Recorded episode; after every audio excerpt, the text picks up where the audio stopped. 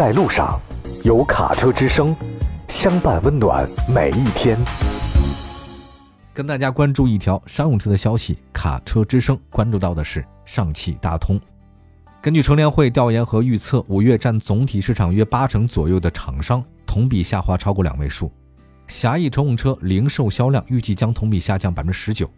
产业承压下，上汽大通五月热销一万两千五百五十七台，稳字当头。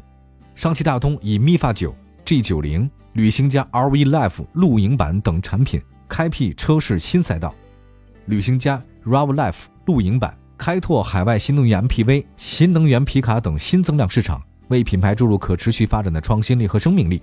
在新能源领域，全球首款全尺寸豪华智能纯电 MPV MIFA 九，在五月九号已经实现了首位用户的交付，五月底亮相欧洲。接下来呢，将在六月迎来全系产品上市。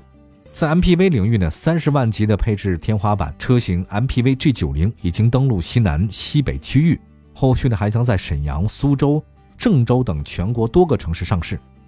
在房车领域，今年前四个月，上汽大通。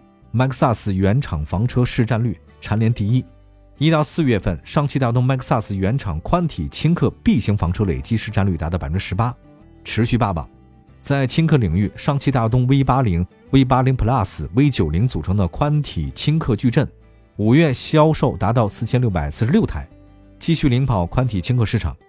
在皮卡市场，五月热销三千八百四十一台，同比大增百分之六十二点九。一到五月累计销售一万八千八百七十六台，同比增长百分之四十一点六。在海外市场，上汽大通 MAXUS 海外热销五千零八十台，一到五月海外销售累计超二点六万台，同比近乎翻番。